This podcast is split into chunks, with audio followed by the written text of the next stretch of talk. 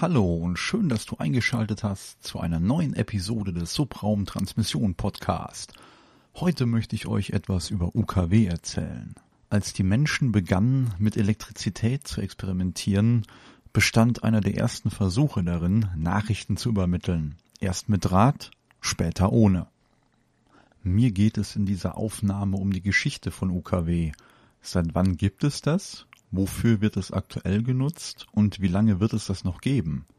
Was heißt UKW eigentlich? UKW ist die Abkürzung für Ultrakurzwelle. Die meisten kennen diese Bezeichnung sicher von ihrem Radio daheim. Für uns ist diese Technologie gar nicht mehr wegzudenken. Aber wie ihr euch sicher denken könnt, gab es das nicht von Anfang an. Werfen wir nun einen Blick in die Geschichte.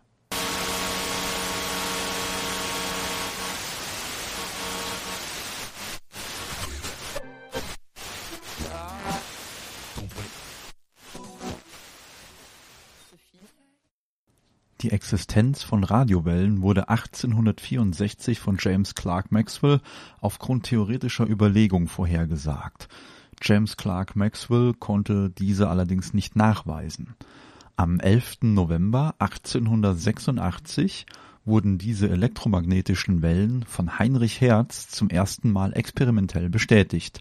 Das war vor 134 Jahren. Ich nehme heute am 6.7.2020 auf.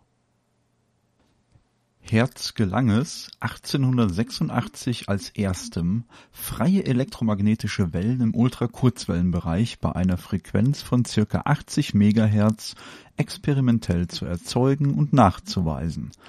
Am 13. November 1886 gelang ihm in einem Experiment die Erzeugung elektromagnetischer Wellen und ihre Übertragung von einem Sender zu einem Empfänger damit bestätigte er die von James Clerk Maxwell entwickelten Grundgleichungen des Elektromagnetismus und insbesondere die elektromagnetische Theorie des Lichts.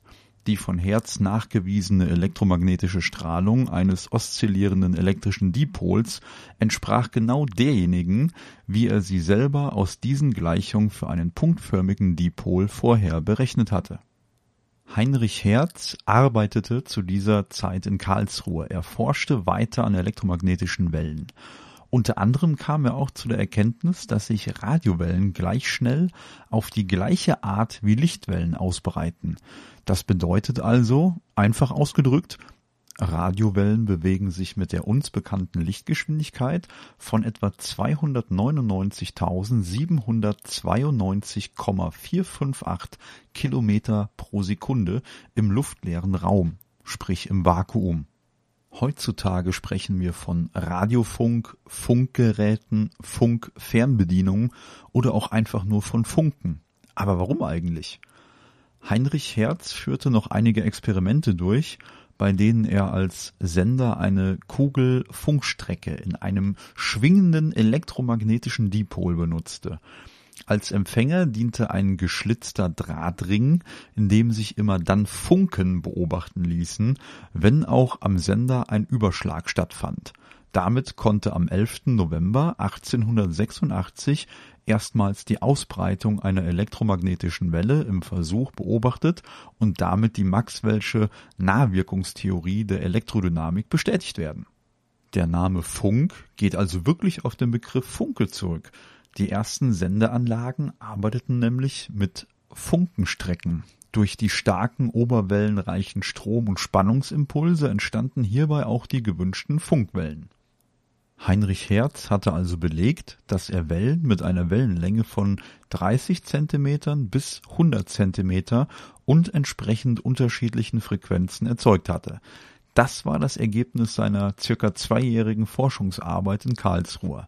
An die Entdeckung Heinrich Hertz erinnert noch heute die Maßeinheit für Frequenzen, ein Hertz, was auch häufig mit einem großen H und kleinem Z abgekürzt wird. Also ein Herz entspricht einer Schwingung pro Sekunde.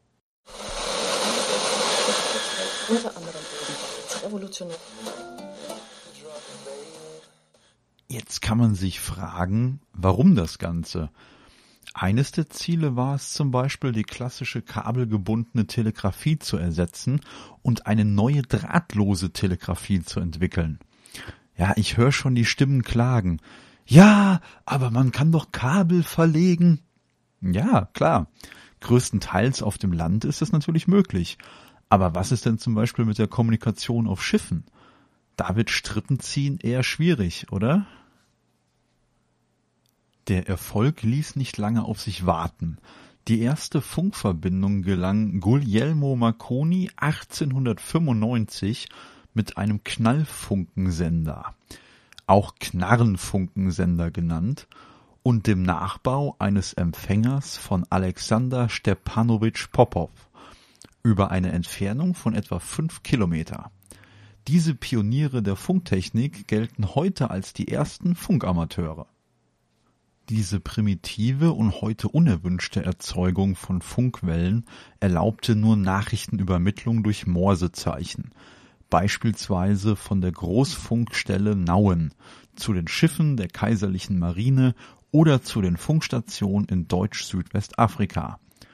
Erst nach der Entdeckung der Oszillatorschaltung mit einer Elektronenröhre durch Alexander Meissner und die darauf aufbauenden Entwicklungen nach 1913 konnten weitere Modulationsarten entwickelt werden.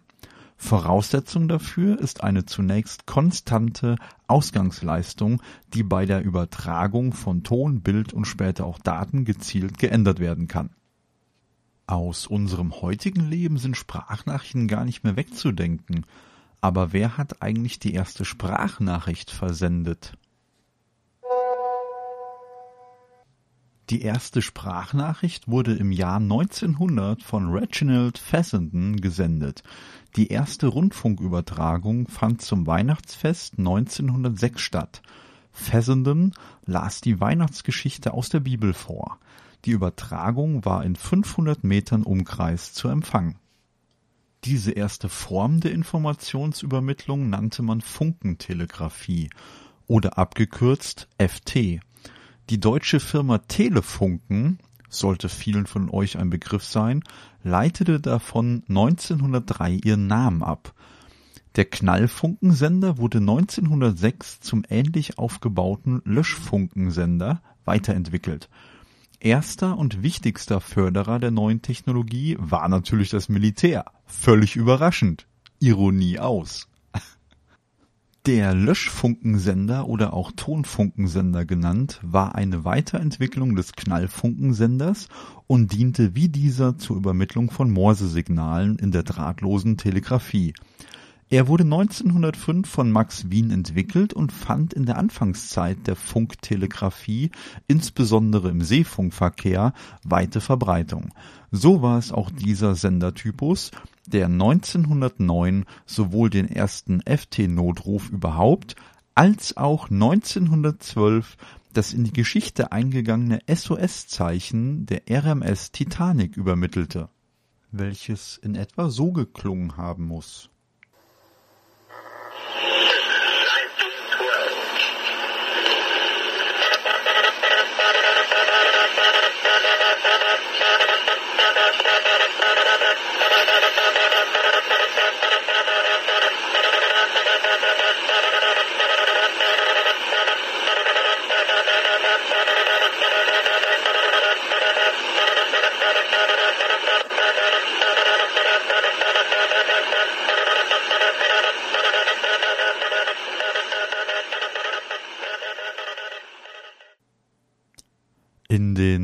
1920er Jahren wurden Knallfunkensender verboten, da sie durch die große Bandbreite des erzeugten Signals den Empfang anderer Sender störten.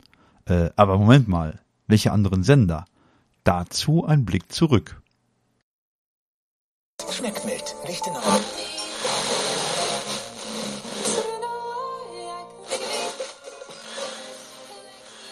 Vor Alexander Meissners Erfindung konnte man Hochfrequenz für die drahtlose Telegrafie nur mit Maschinensendern wie zum Beispiel der Großfunkstelle Nauen oder mit Funk Funkenstreckensendern, auch Knallfunkensendern genannt, erzeugen. Für die Übertragung von Sprache oder Musik waren diese Techniken nicht geeignet. Auch war das zur Verfügung stehende Frequenzspektrum für den Betrieb nur weniger Sender geeignet 1913 setzte Alexander Meissner das Rückkopplungsprinzip so ein, dass eine Schaltung aus Elektronenröhren zum selbstständigen Schwingen auf einer bestimmten Frequenz gebracht werden konnte. Die dabei entstandenen ungedämpften elektromagnetischen Schwingungen sind die Grundlage für die heutige Nachrichtenübermittlung in Rundfunk, Funk, Fernsehen, Fernsprechen und Informationstechnik, die ohne Meissners Erfindung nicht denkbar wäre die damals junge Firma Telefunken gab Meissner währenddessen fast 50-jähriger Tätigkeit als wissenschaftlicher Mitarbeiter die Möglichkeit für Forschung und Entwicklung auch auf anderen Gebieten. Meissner erzielte grundlegende Erkenntnisse auf dem Sektor Antennen, Frequenzstabilisierung durch Quarze, aber auch wärmeleitenden Isolierstoffen, die äh, Vorläufer der heutigen Silikone. Wie gesagt, ohne Meissners Entdeckung der ungedämpften elektromagnetischen Schwingungen wäre die heutige Funktechnologie gar nicht erst möglich.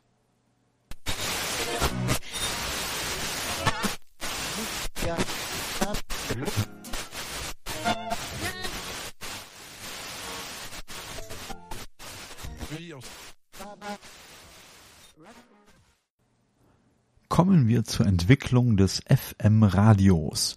In den Jahren 1927 bis 1933 reichte Edwin Howard Armstrong vier Patente ein, die sich mit der Technik der Frequenzmodulation beschäftigten, und am 26. Dezember 1933 erhielt er sie.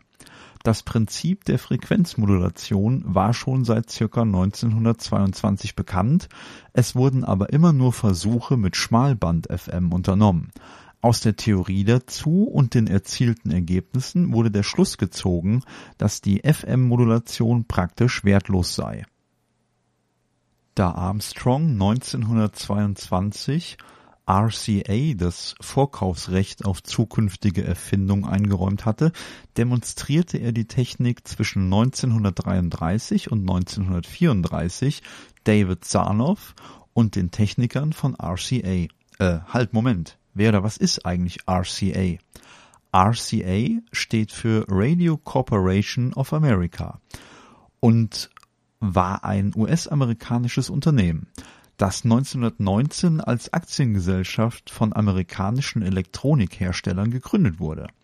Während des Ersten Weltkrieges wurden die Patente der größten Unternehmen in den USA, die sich mit der noch jungen Radiotechnik beschäftigten, in der Absicht, effektiver für das Militär produzieren zu können, zusammengeführt.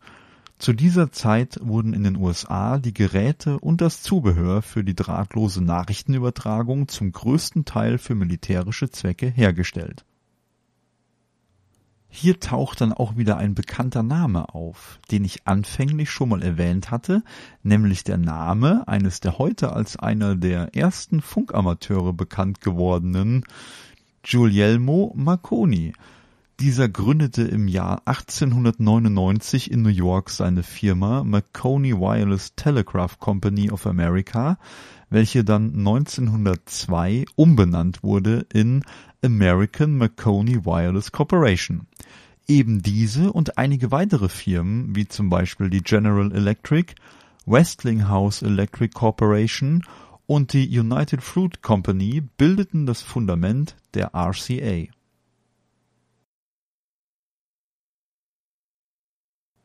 Setzt sich FM nun durch oder nicht? Naja, es wurde entschieden, dass weitere Tests nötig seien und ab Mai 1934 wurde ein noch nicht für Fernsehausstrahlung benutzter Sender von NBC, einer Tochter von RCA, auf dem Empire State Building dafür in Betrieb genommen. Die Tests liefen bis Oktober 1935. Die Breitbandfrequenzmodulation zeigte ihre Vorzüge, sogar bei schweren Gewittern war die Übertragung frei von Störungen und hatte dabei die beste Wiedergabequalität, die bis dahin mit Funksendungen erreicht worden war RCA und Sarnoff aber reagierten zurückhaltend auf seine Neuheit. Zu groß schienen die erforderlichen Umstellungen auf der Sender- und der Empfangsseite zu sein, um die neue Technik zu nutzen. Außerdem war Sarnoff der Überzeugung, dass dem Fernsehen, in das RCA stark investierte, die Zukunft gehören würde, nicht dem Radio. Armstrong kam zu dem Schluss, dass er nur mit einem eigenen Sender die Vorzüge der neuen Technik verbreiten könnte. Er verkaufte einen Anteil seiner RCA-Aktien und ließ in Alpine, New Jersey, für 300.000 US-Dollar seinen eigenen FM-Versuchssender bauen. Nach einer der ersten Ablehnungen gelang es ihm schließlich gegen Ende 1939 eine Sendeerlaubnis der FCC oder FCC für den Bereich 41 bis 44 Megahertz zu bekommen. Die ersten 25 FM-Empfänger ließ er Ende 1937 von General Electric produzieren. General Electric wurde auch der erste Lizenznehmer seiner FM-Patente. Die erste Ausstrahlung des Senders in Alpine war am 18. Juli 1939. Der Sender stellte seinen Betrieb nach dem Tod Edwin Armstrongs am 6. März 1954 ein. Im Herbst 1939 lagen der FCC über 150 Anträge für FM-Rundfunkstationen vor. Wegen der vielen Anträge wäre der ursprünglich zugeteilte Frequenzbereich bald zu eng geworden und so wurde am 20. Mai 1940 der Bereich für FM-Sendungen von der FCC auf 42 bis 50 Megahertz geändert und für kommerzielle Sender ab dem 1. Januar 1941 zugelassen. Ab 1939 wurden Empfänger fast nur noch für das Militär produziert. Das wirkte sich auch auf Armstrongs finanzielle Situation aus. Er hatte bis dahin über eine Million US-Dollar in die FM-Übertragung investiert, hatte aber weniger als 500.000 US-Dollar aus Lizenzgebühren eingenommen und weitere Einnahmen blieben aus, weil kein Hersteller mehr für den privaten Markt produzierte. Der Krieg unterbrach Armstrongs Bemühungen, die Verbreitung des Rundfunks über FM voranzutreiben. Er arbeitete in dieser Zeit bis 1945 als Zivilangestellter für das US-Militär. 1945, nach dem Krieg, entschied die FCC wegen befürchteter Störung durch die Sonnenaktivität und auch der höheren Wahrscheinlichkeit von Überreichweite im bestehenden FM-Band das ursprünglich genehmigte Frequenzband in den Bereich 88 bis 108 Megahertz zu verschieben. Die Konsequenz daraus liegt ja quasi schon auf der Hand. Durch die Frequenzverschiebung wurde über eine halbe Million FM-Radios und um die 50 FM-Sendestationen, die bis dahin im Einsatz waren, unbrauchbar. Die noch junge FM-Industrie warf dies um Jahre zurück. Um 1950 etwa waren dann wieder über 600 FM-Sender aktiv und Armstrong hatte knapp zwei Millionen US-Dollar Lizenzgebühren aus seinen FM-Patenten eingenommen. Die Ausgaben für seine Radiostation in Alpine, die Angestellten und seine Forschung waren jedoch etwa ebenso hoch. Obwohl die Qualität von FM den AM-Übertragungen weit überlegen war, dauerte es noch Jahrzehnte, bis sich die FM-Sender UKW weitflächig gegen die stark vertretenen AM-Stationen LW und MW durchsetzen konnten. Ähm, was bedeutet jetzt eigentlich AM und FM? AM steht für Amplitudenmodulation das heißt Lang-, Mittel- und Kurzwellen. FM steht für Frequenzmodulation. Ultrakurzwellen 87,5 Megahertz und 108 Megahertz. Um es nicht zu technisch und nicht zu kompliziert zu erklären, könnte man vereinfacht sagen, bei AM, der Amplitudenmodulation, wird die Amplitude moduliert sprich das Informationssignal verändert nur die Amplitude, man könnte auch sagen die Sinusschwingung. Die Amplitude kann man sich als die Auslenkung einer physikalischen Größe aus ihrer Ruhelage, also einem Nullpunkt beziehungsweise dem waagerechten Strich wie auf einem Oszilloskop bis zu einem positiven oder negativen Wert ober beziehungsweise unterhalb der Linie vorstellen. Es handelt sich also um die charakterisierende Größe einer Sinusschwingung. Die Lautstärke wird durch die Amplitudenhöhe übertragen und die Tonhöhe durch die Frequenz der Hüllkurve. Bei FM, der Frequenzmodulation, wird die Frequenz und Phase verändert. Frequenz des Tonsignals ist die Tonhöhe, die Lautstärke bestimmt den Frequenzhub. Vorteil von FM ist natürlich der höhere Dynamikumfang des Informationssignals und die geringe Störanfälligkeit. Werfen wir nun einen Blick nach Europa bzw. nach Deutschland zu Zeiten des Zweiten Weltkrieges. Als in Deutschland die Nazis an der Macht waren, machten sie sich das Radio zunutze. Nach ihrer Machtübernahme 1933 kontrollierten die Nationalsozialisten den Rundfunk. Da schon in der Weimarer Republik Sendeanlagen und Empfangstechnik staatlich kontrolliert waren, hatten die neuen Machthaber nicht viel Mühe, den Rundfunk ganz in den Dienst ihrer Ideologie zu stellen. Dazu machten die Nationalsozialisten allen voran Propagandaminister Josef Goebbels zunächst das Radio zum Massenmedium und ließen ein billiges Gerät produzieren, den Volksempfänger. Dieser war mit circa 76 Reichsmark für damalige Verhältnisse recht günstig Allein in den ersten zwei Tagen der Funkausstellung wurden schon über 100.000 Geräte an den Mann und an die Frau gebracht. Zum VE 301 gesellten sich der Arbeitsfunkempfänger und der deutsche Kleinempfänger, ein Gerät, das nur noch 35 Reichsmark kostete und im Volksmund Goebbelsschnauze hieß. Zwar war es möglich, mit einem Volksempfänger ausländische Sender zu empfangen, Allerdings war das Hören von sogenannten Feindsendern, insbesondere der britischen BBC, streng untersagt. Auf die Weitergabe der Feindsenderinformation stand die Todesstrafe. Gerade in der Anfangszeit wurde diese zur Abschreckung tatsächlich auch verhängt und vollstreckt. In der Nachkriegszeit wurde das Radio nach dem englischen Vorbild staatsfern und dezentral eingerichtet nach ihrem Sieg im Zweiten Weltkrieg entzogen die Alliierten den Deutschen sofort die Kontrolle über den Rundfunk.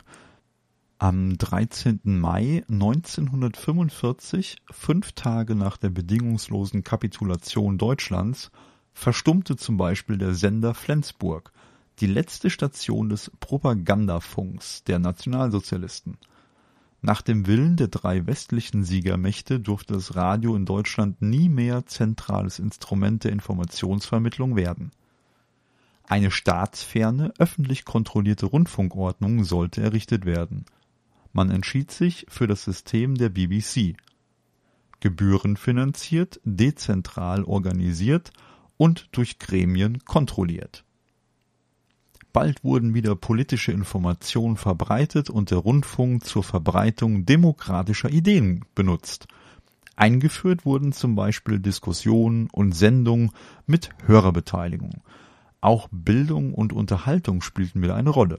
Dazu kam Aufklärungsarbeit über den Nationalsozialismus.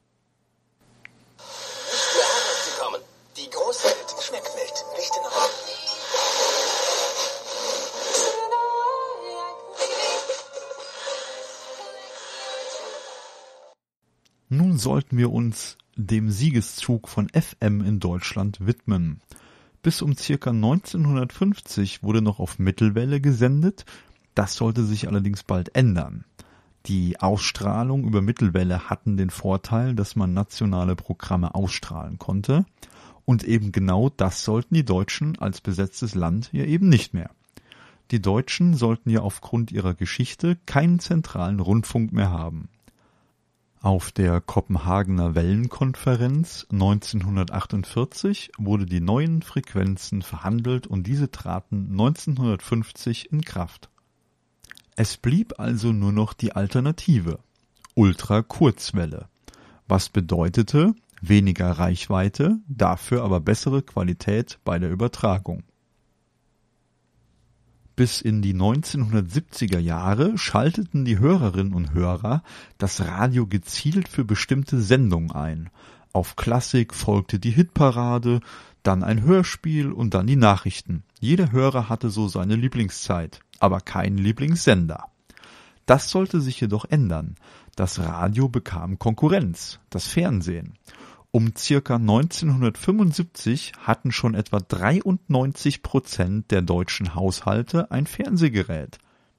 Das Fernsehprogramm wurde teils live übertragen, es wurde bunt und es wurde vielfältiger. Damit hatte das Radio schwer zu kämpfen. Die Hörer sollten nun nicht mehr warten, bis ihre Sendung im Radio kam, sondern das Radio sollte sie durch den Tag begleiten zum Beispiel im Auto während der Fahrt zur Arbeit. Die Folge war mehr Abwechslung, mehr Nachrichten, schnellere Berichterstattung und viel Musik. Man passte sich den veränderten Hörgewohnheiten an. BBC wurde in den 1970er Jahren zum Vorbild und die deutschen Sender zogen mit und haben auch die Popshows in ihr Programm aufgenommen, was so viel heißt wie Popkultur, freche Moderation und die neuesten Hits. Pioniere waren hier unter anderem Bayern 3, SWF 3 und HR 3. 1981 sind die ersten privaten Radiosender entstanden und haben die öffentlich-rechtlichen in schwierige Zeiten gestürzt. Das Bundesverfassungsgericht hat den Weg freigemacht für den privaten Rundfunk und somit sind einige Stadtradios und landesweite Programme auf den Plan gekommen. Ähnlich wie heute auch mussten die öffentlich-rechtlichen Sender ihren Zeitgeist und ihr Programm dem privaten Sound anpassen. Eine Folge war, dass die unterschiedlichen Programme der öffentlich-rechtlichen stärker nach Alter und Musikfarbe voneinander abgegrenzt wurden um nicht noch mehr jugendliche Hörer an die Privaten zu verlieren, wurden neben den Pop auch Jugendwellen etabliert. Der Rest ist den meisten in meinem Jahrgang, ich bin 1983 geboren, bekannt. Aktuell gibt es in Deutschland im Jahr 2020 laut Arbeitsgemeinschaft Mediaanalyse eingetragener Verein Radio in Deutschland rund 272 private und 74 öffentlich-rechtliche Sender. Der Erhebungszeitraum war hier von 1987 bis 2020. Ist das Internet die Zukunft des Radios? Viele Radiosender bieten Podcasts und Features als Ergänzung zum täglichen Radioprogramm an. Audio on Demand heißt das Stichwort. Du kannst jederzeit, wann du willst, deine gewünschten Informationen abrufen. Früher war das Radio wie auch der Kassetten- oder CD-Verkauf für die meisten Künstler überlebenswichtig. Heutzutage stellen sie ihre neuesten Clips im Internet vor, meist auf Plattformen YouTube, verdienen auch nicht mehr zwingend am Verkauf, sondern eher an den Werbeeinblendungen im Musikvideo. Ja, hm, so ändern sich die Zeiten. Soll UKW jetzt eigentlich abgeschaltet werden? Da war doch mal was im Gespräch, oder? Hm, ja, genau. 2018 war das mal ein großes Thema. Genauer gesagt, am 11. April 2018 wären beinahe etliche UKW-Sender verstummt. Über 80 Prozent der Radiohörer empfangen ihr Programm über UKW. Und diese Frequenzen waren vielerorts offenbar von einer Abschaltung bedroht. Private Radiosender wie Big FM oder Radio NRW aber auch Sender des öffentlich-rechtlichen Rundfunks wie das Deutschlandradio, der MDR oder der NDR in Mecklenburg-Vorpommern waren hiervon betroffen gewesen. Schuld ist ein Streit zwischen den Betreibern der Sender und den Dienstleistern, die für die Tonübertragung zuständig sind. Viele Sender sind nicht mehr selbst Betreiber der Sendeanlagen, sprich der Antennen, mit deren Hilfe ihre Radioprogramme übertragen werden. Das erledigen externe Firmen. Bisher wurden die UKW-Antennen der etwa 40 betroffenen Sender von der Firma Media Broadcast betrieben.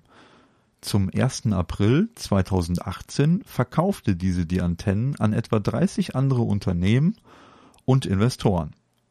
Die neuen Betreiber verlangen Na klar, wie sollte es anderes sein? Nun höhere Preise von den Radiosendern, die diese nicht bereit sind zu zahlen. Seitdem laufen die Verhandlungen. Das UKW-Geschäft gehörte ursprünglich der Deutschen Bundespost und gelangte mit der Privatisierung der Post Ende der 80er Jahre zur Deutschen Telekom.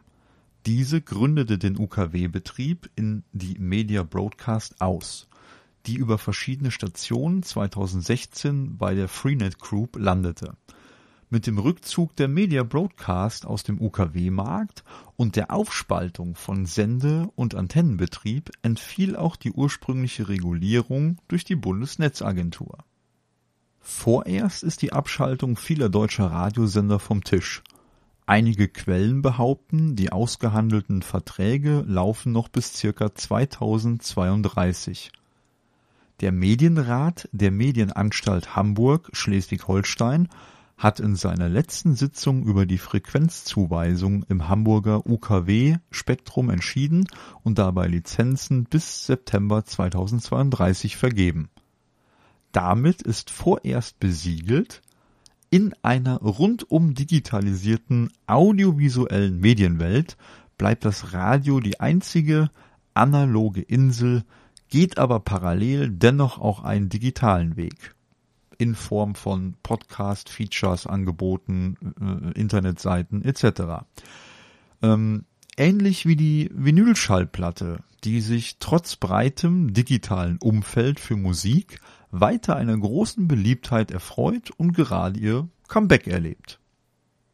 Bei der Einführung des digital-terrestrischen Radios DAB Plus ist Europa nach wie vor gespalten.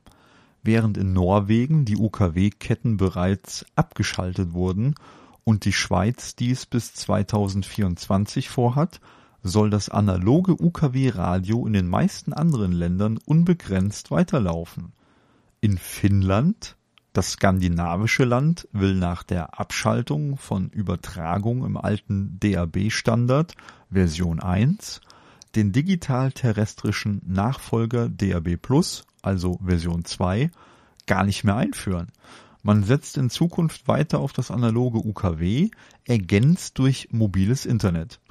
Aus diesem Grund fordert die finnische Regierung jetzt die EU-Kommission zur Anpassung ihrer erst vor kurzem verabschiedeten EU-Interoperabilitätsrichtlinie für Autoradios auf.